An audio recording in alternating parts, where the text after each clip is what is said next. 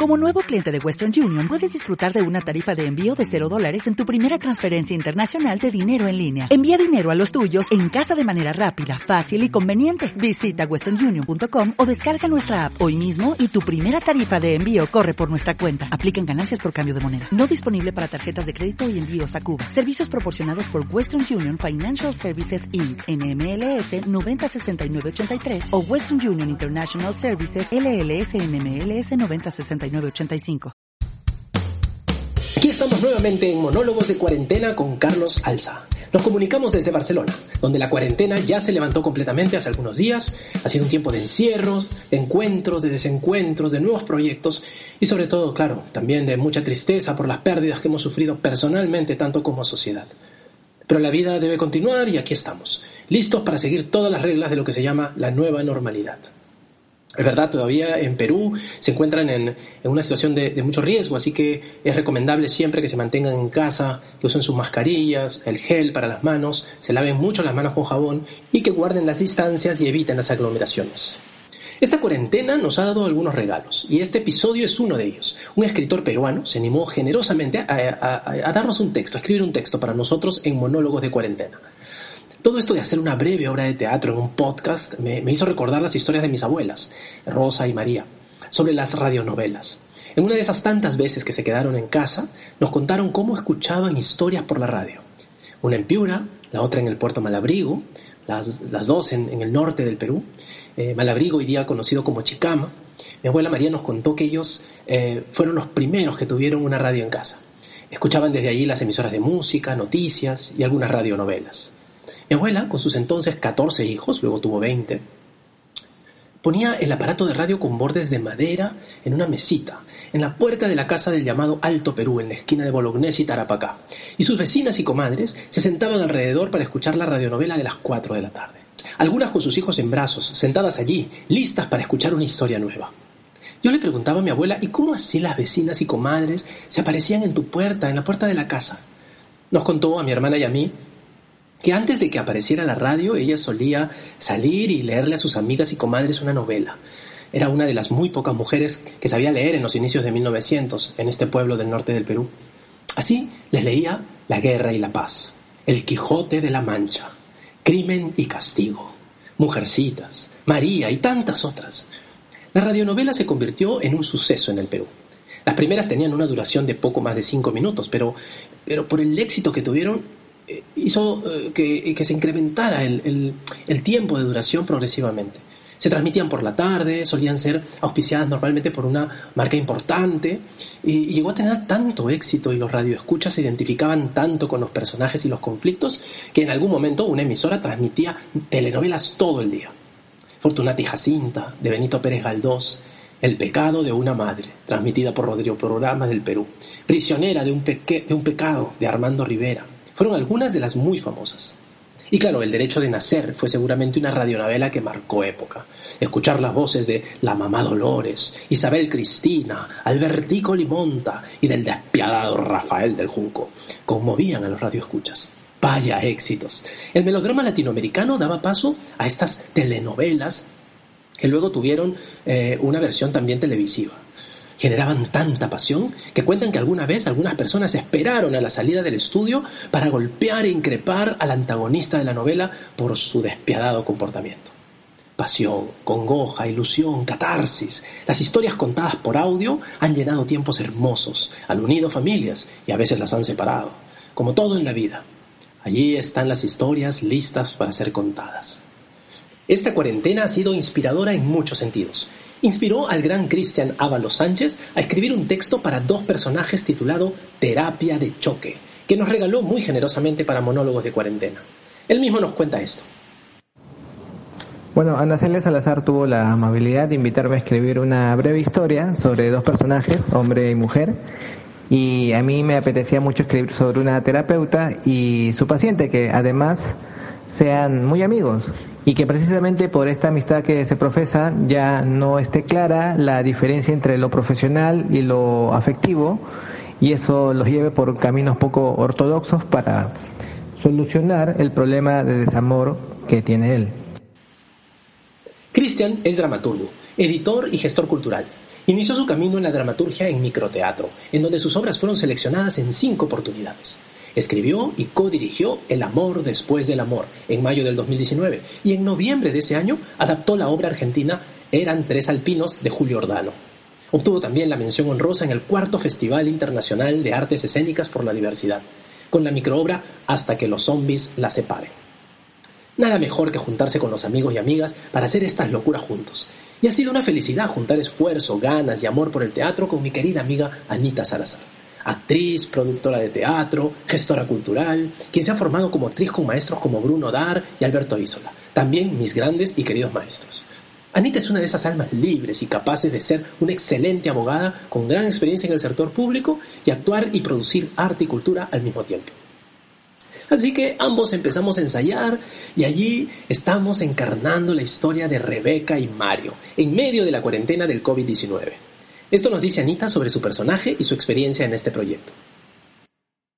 El texto de Cristian Ábalos tiene un humor muy inteligente y mi personaje es entretenido.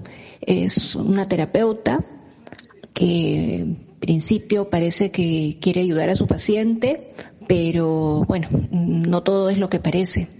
Le creé una historia detrás para que no sea solamente una persona que quiere ayudar a otra. Ahí tiene otras motivaciones.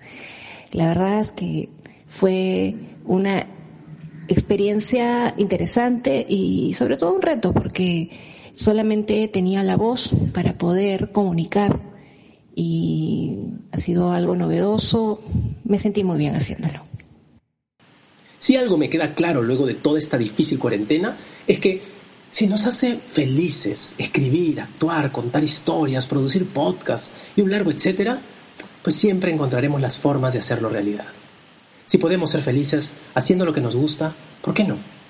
Acomódate ahora en tu sillón, ponte tus audífonos si estás solo o convoca a tu familia como lo hacía mi abuela y escuchan juntos Terapia de Choque de Cristian Ábalos con Ana Salazar y Carlos Salsa en Monólogos de Cuarentena.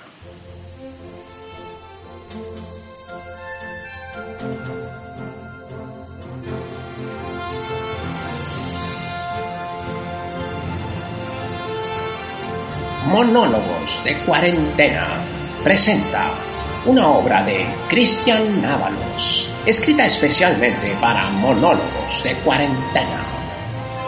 Terapia de Choque, con la actuación estelar de Ana Celia Salazar como Rebeca y Carlos Alza en el papel de Mario. Corría el año 2020 la pandemia de la COVID-19 se había expandido por todo el país. El coronavirus había llevado miles de víctimas. En ese contexto, el gobierno declaró el toque de queda a nivel nacional. Esta es la experiencia de Mario, una historia llena de pasión, desilusión y angustia. Terapia de choque. Escúchenla en este canal de monólogos de cuarentena.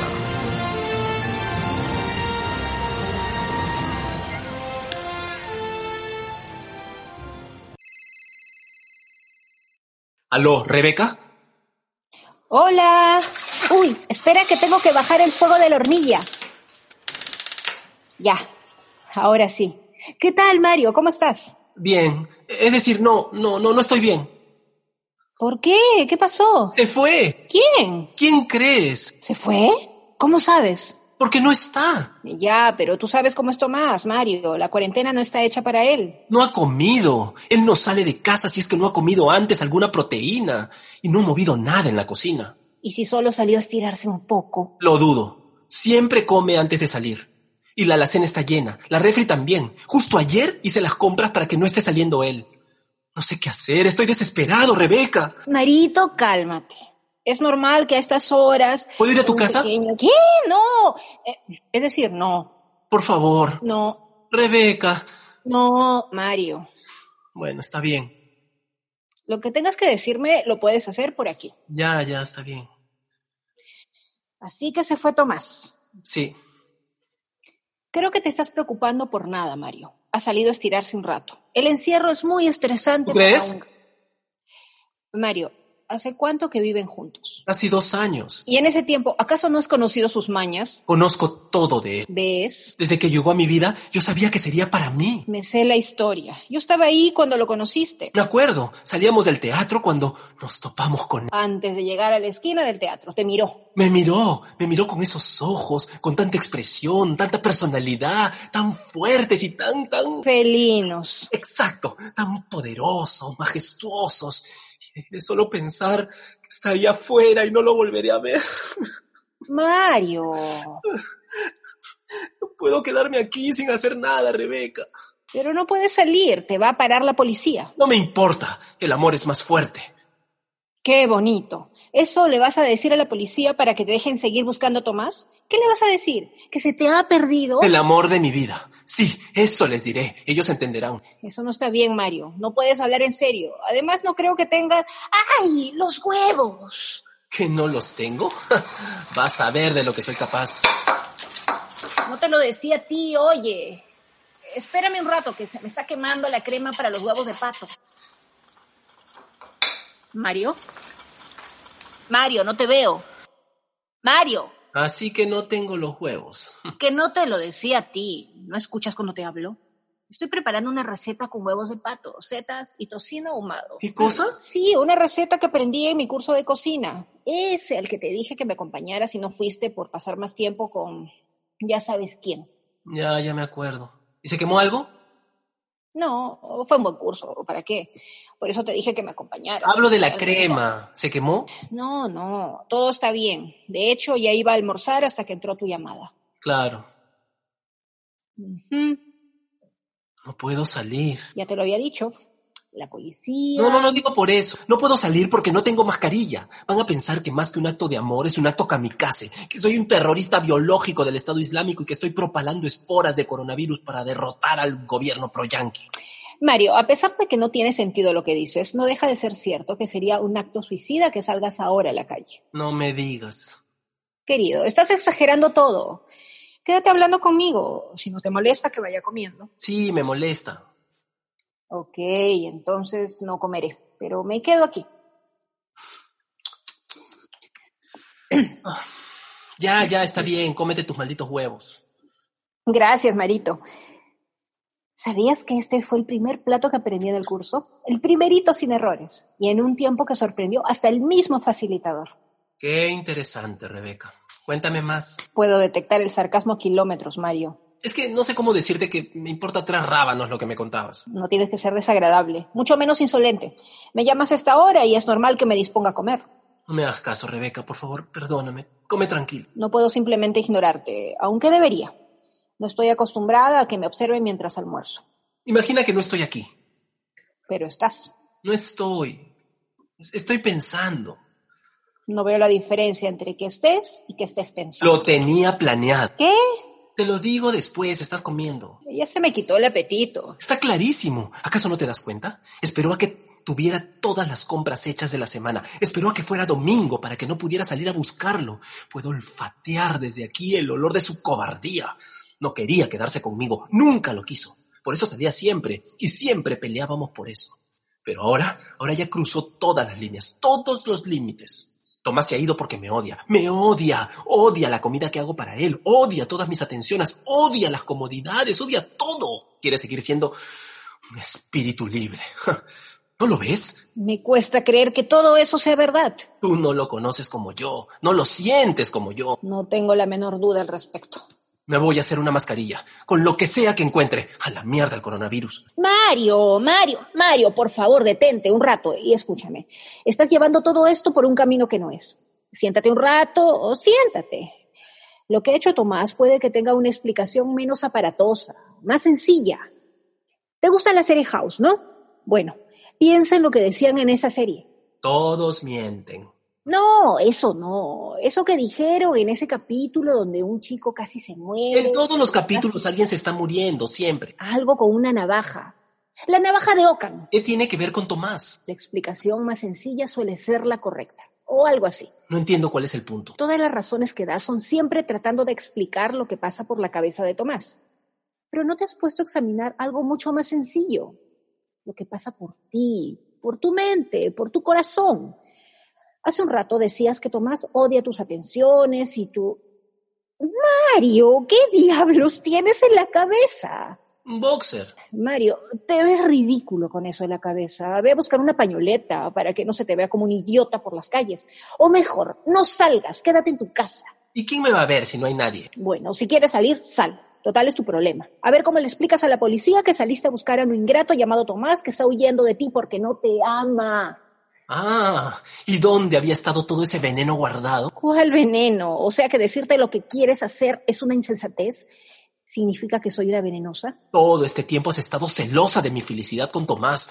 Tenía mis sospechas, pero ahora por fin la verdad ha salido a la luz. ¿Crees que voy a estar celosa de un tipo que se pierde todo un fin de semana en el campo por quedarse en casa con Tomás, tan solo porque él estaba en un cuadro de depresión que lo llevó a comer sin parar lasaña todos los días? Tomás no se sentía bien. La depresión lo llevó a la ansiedad y no paraba de comer. Ya no era el mismo.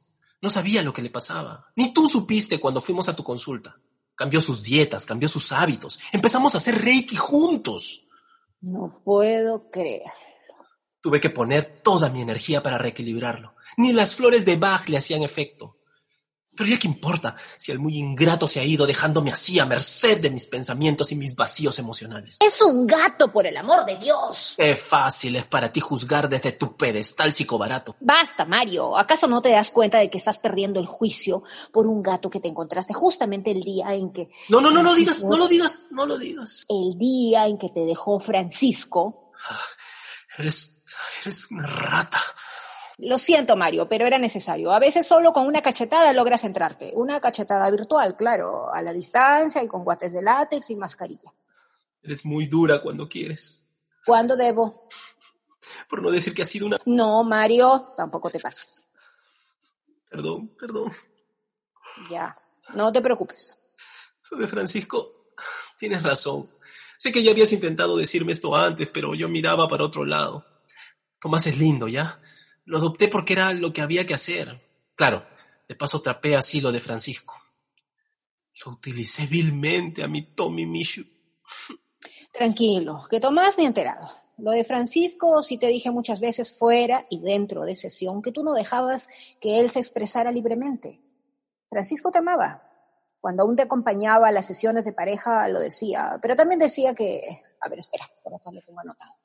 Sí, acá está. Decía que se sentía amordazado por ti, enterrado bajo toneladas y toneladas de melcocha insoportable. Y lo único que has conseguido hacer es proyectar en Tomás un sustituto de Francisco, solo porque es el mismo gato que tú y él alimentaban luego de salir del teatro. A él le gustaba esa ternurita. No lo podíamos tener en casa. Por la alergia de él, lo sé. ¿Y ahora? ¿Ahora qué hago? Hoy ya hiciste mucho, admitiendo que esa obsesión con Tomás era un problema y no una solución. Aunque claro, ya te lo había dicho desde que llevaste a castrar al gato. Me refiero a él. Tomás volverá, tranquilo. Me refiero a... a... Él no volverá. Pero Tomás sí. Ten por seguro que sí. Siempre vuelven. El hambre los hace volver. Hombres. Eh, perdón. Quise decir gatos. Gracias, Rebe. Eres una buena terapeuta y una mejor amiga. Volverá. Y cuando lo haga, los quiero los dos en videoconferencia para la siguiente terapia de pareja. Por lo visto, ya le está haciendo falta. Quizá vuelva más tarde. Le compré salmón ahumado. ¿Ves? Él no se lo perdería por nada en el mundo. Tu almuerzo se enfrió por mi culpa. No hay problema. Lo meto al microondas y ya está. Eh, mañana te llamo, pero después de almorzar. ¿Está bien? Ya, Rebeca. Muchas gracias. Chao. Chao. Uf. Por fin. No veía la hora de sacar a este gato de aquí. Me costó mucho traerte, Tomás, pero no tengo ni puñetera idea de cómo hacer para devolverte.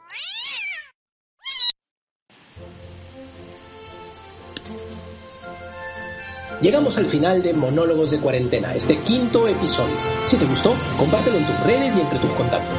Monólogos de Cuarentena está en Spotify, YouTube, iTunes y iBox. No te olvides de usar tu mascarilla, lavarte las manos y mantener la distancia evitando aglomeraciones. Juntos venceremos al virus. Me despido. Soy Carlos Salsa desde Barcelona. Nos encontramos pronto en Monólogos de Cuarentena. Chao.